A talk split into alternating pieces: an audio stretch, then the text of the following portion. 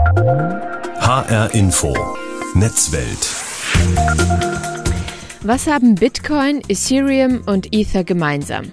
Die sind Kryptowährungen, genau. Und sie brechen gerade ihre eigenen Rekorde. Allein der Bitcoin hat derzeit einen Wert von über 68.000 Dollar. So hoch wie noch nie. Aber auch die anderen Kryptowährungen ziehen an. Einer der Gründe? Die hohe Inflation. In einigen Ländern werden sie bereits als Inflationsabsicherung eingesetzt. Aber ist es eine gute Idee, jetzt auf Kryptowährungen zu setzen? Und welches Potenzial werden sie künftig entwickeln, vor dem Hintergrund, dass sie eigentlich enorme Klimakiller sind? Gibt es bereits Bestrebungen für grüne Kryptowährungen? Das will ich jetzt genauer wissen in der H-Info-Netzwelt. Ich bin Juli Rutsch. Absolut fälschungssicher, dezentral gesteuert, aber hochspekulativ. So könnte man Kryptowährungen in drei Worten beschreiben. Sie funktionieren ausschließlich digital, ohne von einer Bank reguliert zu werden. Durchgesetzt haben sie sich seit der Wirtschaftskrise 2009, als immer mehr Menschen Angst davor hatten, ihr Geld an die Banken zu verlieren. Seitdem haben sie immer wieder Rekorde geschrieben. So hoch wie aktuell waren diese Werte aber bisher noch nicht. Markus Görne leitet unsere ARD Börsenredaktion und kennt die Faszination hinter Kryptowährungen wie zum Beispiel Bitcoin. Also man hat riesige Steigerungsraten im vergangenen Jahr gehabt. Wer 100.000 Euro 2020 in Bitcoin investiert hat, hat 355.000 Euro machen können. Das klingt natürlich gigantisch, aber es sind sehr hohe Schwankungen drin. Bitcoin ist die erste und größte Kryptowährung der Welt. Zu Beginn im Jahr 2009 lag ihr Wert bei einem Dollar. Im Moment liegt er bei fast 70.000 Dollar. Optimisten sprechen sogar davon, dass er Ende des Jahres auf über 300.000 Dollar steigen könnte. Aber, und das ist das Gefährliche am Bitcoin, er kann auch jederzeit wieder abstürzen. Sogar bis zum totalen Verlust. Aber wie funktioniert diese virtuelle Währung? Einer, der sich damit auskennt, ist IT-Sicherheitsexperte Immanuel Hoos. Die Idee hinter dem Bitcoin ist ganz einfach, dass man Geld von einer Person zu einer anderen übertragen kann, ohne dabei auf Banken oder andere Finanzinstitutionen angewiesen zu sein. Betrieben wird das System von Gleichgesinnten und dieses System ist anonym und unabhängig. Das hat den Vorteil, dass Staaten, Provider, Banken natürlich auch und andere Institutionen nicht mehr auf dieses Geld zugreifen können, es nicht enteignen können, sperren können oder einfrieren können. Mag für uns in Deutschland vielleicht komisch klingen, aber in vielen anderen Ländern dieser Welt ist das eine sehr wichtige Eigenschaft von Bitcoins.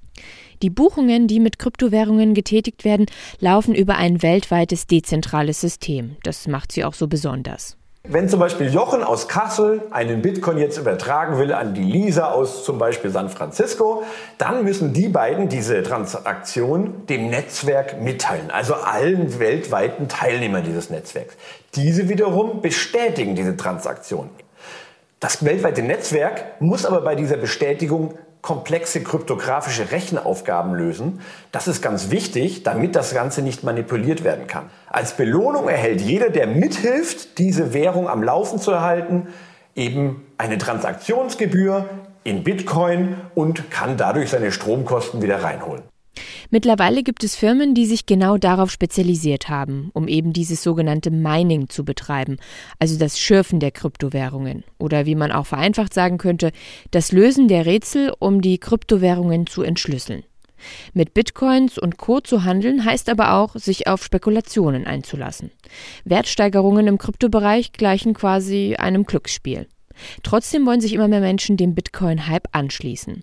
Das ist aber für diejenigen ohne technisches Vorwissen gar nicht so einfach, sagt IT-Sicherheitsexperte Immanuel Hoos. Zuerst einmal brauche ich dafür ein sogenanntes Wallet. Das ist eine Art Konto mit einer sehr langen Nummer und einem zugehörigen Schlüssel, wie eine Art Kennwort, mit dem nur ich Zugriff auf dieses Wallet oder auf dieses Konto quasi habe.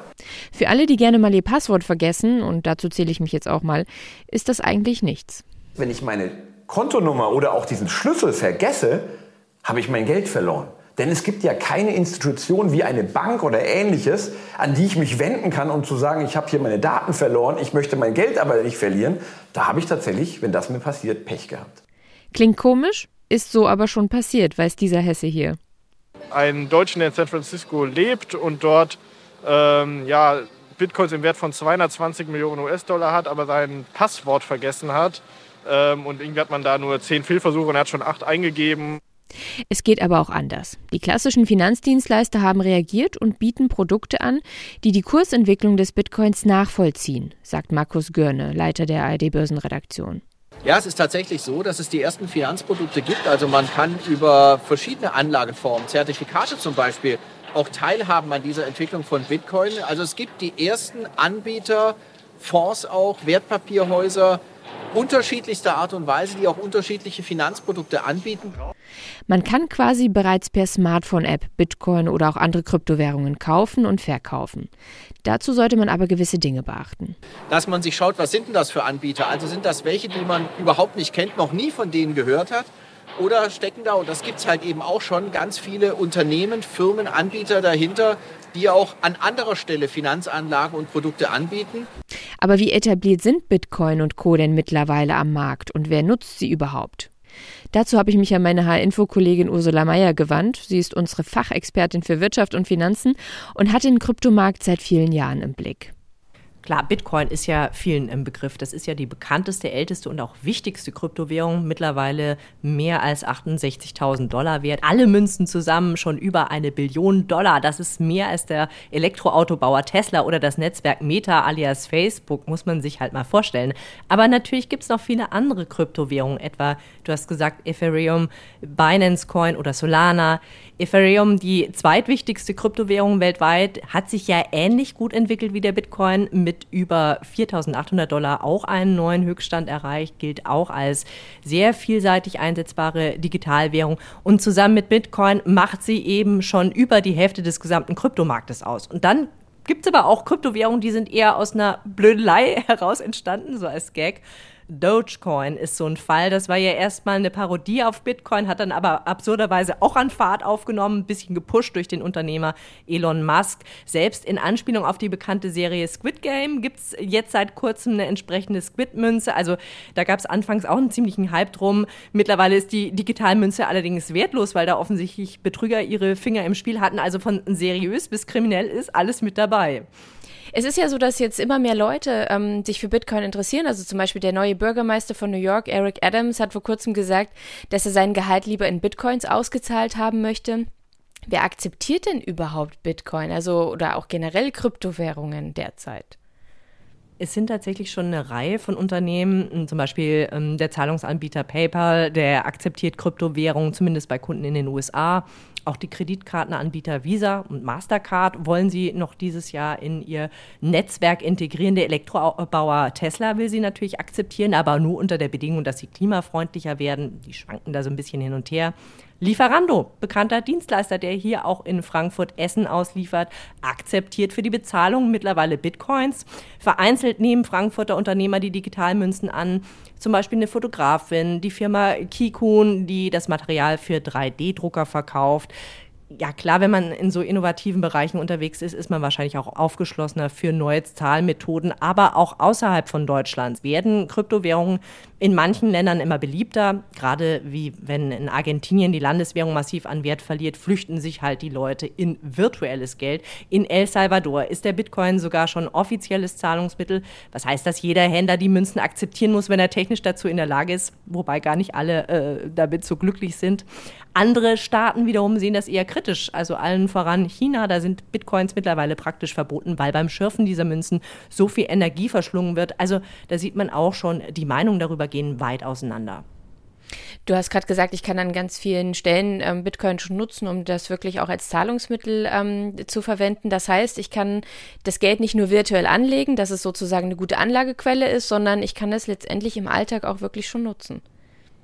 Ja, aber ganz punktuell. Wenn du jetzt einen Tag nur mit Bitcoins bezahlen würdest im Supermarkt, am Kiosk an der Tanke würdest du zumindest in Deutschland nicht so weit damit kommen. Es wird auch nicht so viel damit bezahlt. Also es ist schon eher die Geldanlage, wenn wir bedenken, dass wir für unsere Euro auf dem Sparkonto derzeit oft schon Strafzinsen zahlen, dazu die Inflationsrate von aktuell 4,5 Prozent dann auch noch am Ersparten nagt, wollen viele dem eben entfliehen und hoffen, dass sie mit Bitcoin und Co. da besser fahren angesichts der immer neuen Höchststände ja, für viele gilt Bitcoin als digitales Gold, als äh, Schutz gegen Inflation. Total spannend, Kryptowährung das neue Gold. Kannst du das ein bisschen ausführen, warum das so ist? Ja, ganz einfach. Die Zahl der Euros ist nicht limitiert. Die Europäische Zentralbank kann beliebig viel davon schaffen. Je mehr Geld aber im Umlauf ist, desto weniger ist es wert. Die Preise steigen. Also das, was man halt unter Inflation versteht. Und das soll ja mit dem Bitcoin genau verhindert werden, denn davon können eben nicht beliebig viele produziert werden. Die Zahl ist begrenzt auf 21 Millionen, ist also ähnlich wie beim Gold. Das ist auch nur begrenzt verfügbar. Beides soll deshalb Inflation verhindern. Jetzt ist es so, dass die Rekordwerte wirklich ziemlich hoch sind. Also wenn wir uns den Bitcoin anschauen, der Wert liegt aktuell sogar bei über 68.000 und ist damit so teuer wie noch nie. Auch die zweitgrößte Währung, die wir auch schon angesprochen haben, Ethereum, steigt immer weiter an. Wie kommt es denn derzeit überhaupt zu diesem Aufschwung von Kryptowährungen? Also was war der Auslöser für diesen enormen Anstieg derzeit? Also es ist genau das, ne? die Angst vor Inflation. Denn spätestens seit dem Ausbruch der Corona-Pandemie haben Notenbanken ja weltweit geholfen. Die Europäische Zentralbank zum Beispiel, die pumpt seitdem jeden Monat Milliarden ins Geldsystem, um die europäische Wirtschaft zu unterstützen. Und dadurch sehen wir aber eine gewisse Geldentwertung und haben ja auch in Deutschland mittlerweile eine Inflationsrate von 4,5 Prozent. Und da sehen viele in Kryptowährungen die bessere Alternative. Also wobei man so ehrlicherweise sagen muss, wir wissen ja gar nicht, ob Bitcoin wirklich so ein guter Inflationsschutz ist, denn diese Währung gibt es ja auch erst seit 2008, 2009 und in den Jahren danach, da hatten wir kaum Inflation. Also wir können ja auch gar nicht auf wirklich auf Erfahrungen zurückgreifen.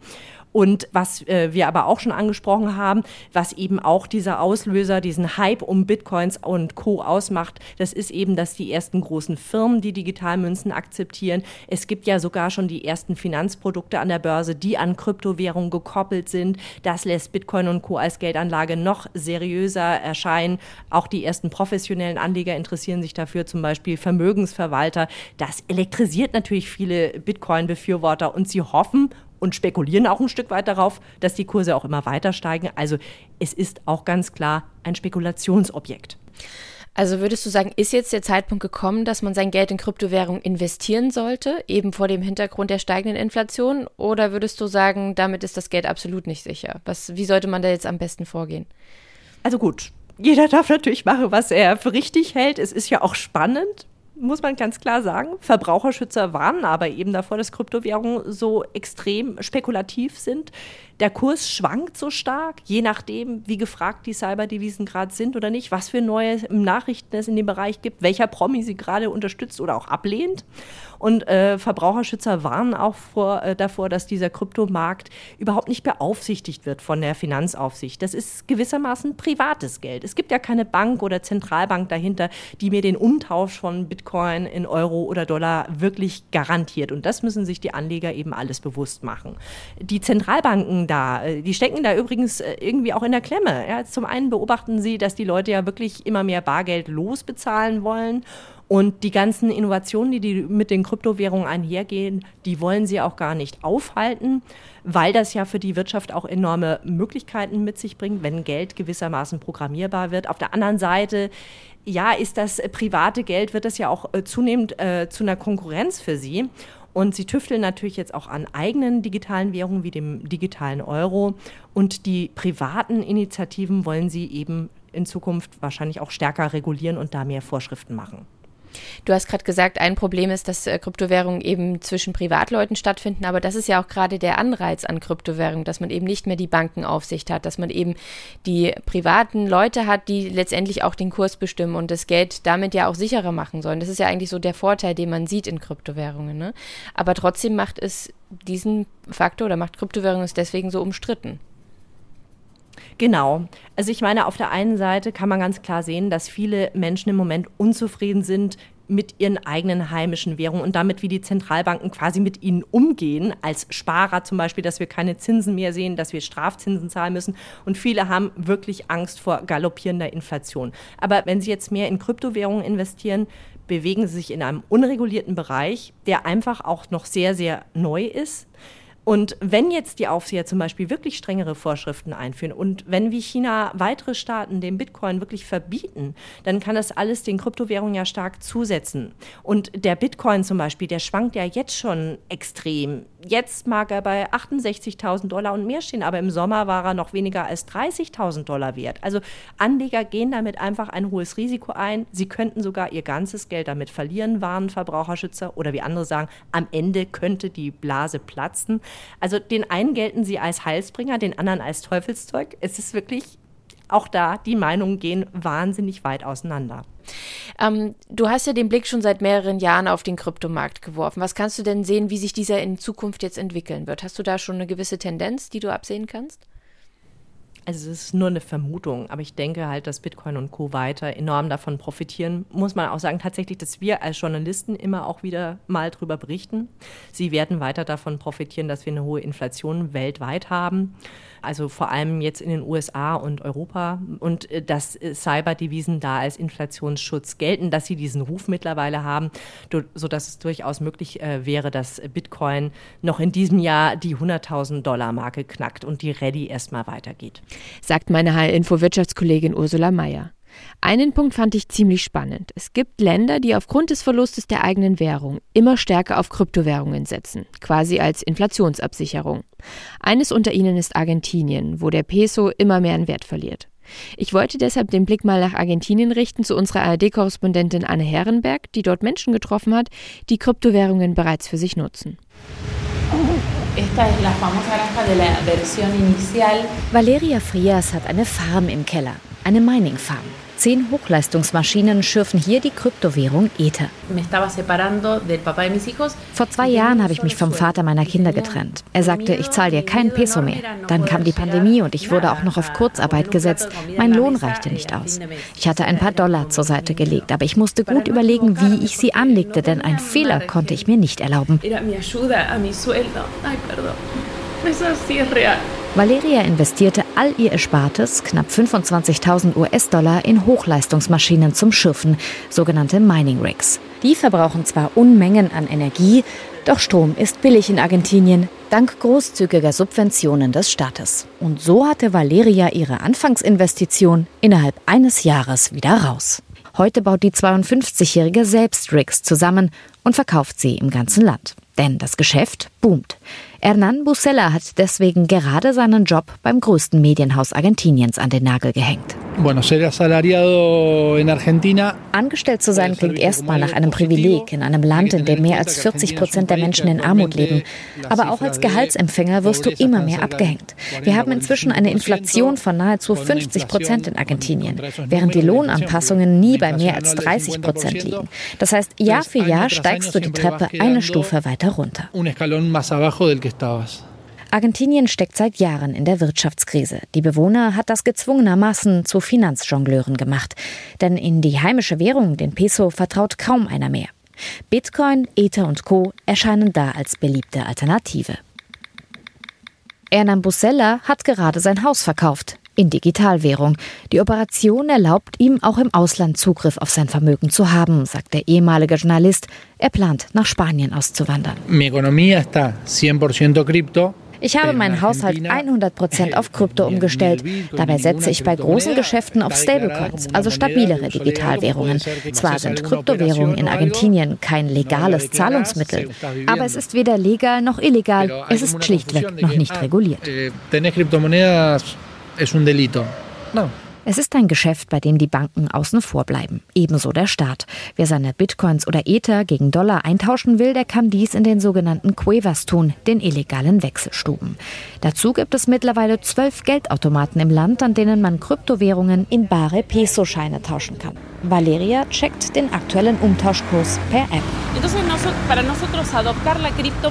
Wir sind daran gewöhnt, dass der Wert unserer Währung ständig schwankt. Deswegen haben wir auch kein Problem mit den Schwankungen der Kryptowährungen. Mal geht es hoch, mal runter. Mit diesem Risiko umzugehen, das haben wir sowieso schon verinnerlicht. Como eh, país y como ciudadanos ya lo tenemos incorporado eso. Entonces es sencillo mit Kryptowährungen gegen die Inflation. Für viele eine lukrative Alternative im Dauerkrisenstaat Argentinien. Sagt Anne Herrenberg, ARD-Korrespondentin in Argentinien.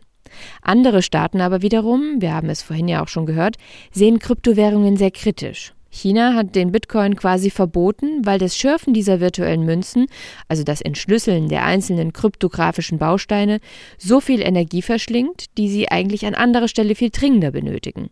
Das will ich jetzt genauer wissen. Was macht Kryptowährungen denn so unfassbar energieverschwendend? Dazu habe ich mich an Ralf Hintemann gewandt. Er forscht am Borderstep Institut für Innovation und Nachhaltigkeit und schaut sich dort an, welche Auswirkungen die Digitalisierung auf das Klima hat. Wie sieht er denn aus, der ökologische Fußabdruck von Kryptowährungen? Der geht eigentlich in den letzten Jahren kontinuierlich nach oben. Ähm, realistisch ist vielleicht so um die 100 Terawattstunden Energiebedarf. Das ist zum Vergleich so viel wie ganz, die ganzen Niederlanden im Jahr an Strom benötigen. Und das ist natürlich schon eine enorme Menge und äh, bedeutet natürlich schon auch, weil dieser Strom nicht nur klimafreundlich produziert wird, dass wir da halt auch große Mengen an Treibhausgasen ausstoßen. Jetzt haben wir schon ein paar Fachbegriffe erwähnt, wie zum Beispiel Mining. Können wir da erstmal noch drauf zu sprechen kommen, was damit genau gemeint ist für Leute, die es wirklich vielleicht zum ersten Mal hören oder da noch nicht so ein richtiges. Gefühl für haben? Also das Bitcoin Mining ist letztendlich der Mechanismus, mit dem sichergestellt wird, dass die Währung nicht manipuliert werden kann. Und der Gedanke ist dahinter, dass irgendwo auf der Welt Leute ihre Rechenkapazität zur Verfügung stellen, um Bitcoin sicher zu machen. Also man muss bestimmte Aufgaben lösen, um die Bitcoin-Transaktion unveränderlich in der Blockchain abzuspeichern. Und dieses Aufgabenlösen erfordert relativ viel Rechenleistung. Und da wird letztendlich weltweit ein Wettbewerb gemacht, wer am schnellsten die Aufgaben löst der bekommt eine gewisse Menge an Bitcoins. Also er wird damit für, mit Bitcoins bezahlt, dass er das macht. Und das führt dazu, dass wir weltweit sehr viele Organisationen haben, die das professionell betreiben, große Rechenzentren bauen, um dieses Bitcoin-Mining zu machen, also dieses Schürfen der Bitcoin und damit praktisch ihr Geld verdienen. Also das ist eine ganz neue Industrie, die jetzt in den letzten Jahren aufgebaut wurde, wo viele Leute sehr viel Geld mit diesem Mining verdienen. Und dieses Mining ist halt sehr energieintensiv, also ich brauche sehr viel Energie für dieses Mining. Gibt es denn bereits Alternativen, die nachhaltiger sind in der Nutzung von Kryptowährungen? Also ist man da schon bestrebt daran, ähm, energieeffizientere Kryptowährungen zu erzeugen oder Verfahren wie zum Beispiel für den Bitcoin? Also grundsätzlich kann man dieses Verfahren, die Blockchain oder im Fall von Kryptowährungen halt die Kryptowährungen sicher zu machen, auch anders realisieren. Also man muss nicht über dieses Verfahren Proof of Work gehen.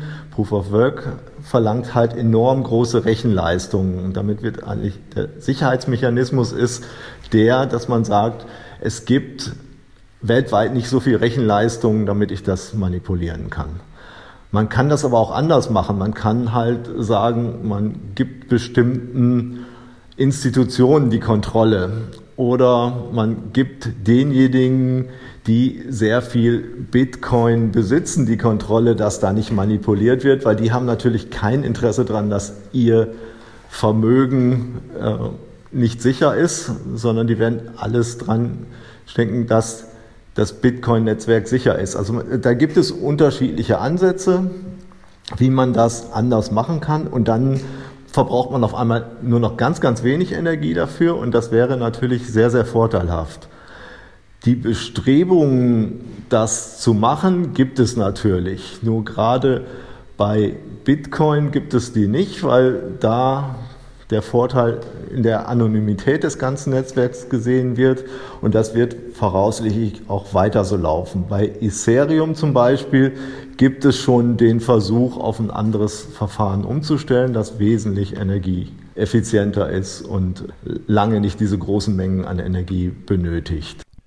Sagt Ralf Hintemann vom Borderstep Institut, wo er daran forscht, wie Kryptowährungen das Klima beeinflussen. Schauen wir noch einmal darauf, was wir heute erfahren haben. Kryptowährungen brechen derzeit ihre eigenen Rekorde und werden das voraussichtlich in den nächsten Monaten noch weiter tun. Der Run auf zum Beispiel die größte virtuelle Währung Bitcoin ist auch deshalb so groß, weil seine Menge begrenzt ist. Die Knappheit steigert quasi den Wert. Die Frage ist nur, wie lange noch? Das steht nämlich in den Sternen. Und das sollte man wissen, bevor man in das Geschäft einsteigt. Denn die Kryptoblase könnte jederzeit platzen und dann besteht die Gefahr, das gesamte Geld zu verlieren. Das war die H-Info Netzwelt. Die gibt es jede Woche bei H-Info und als Podcast bei allen gängigen Podcast-Apps und in der ARD Audiothek. Ich bin Juli Rutsch.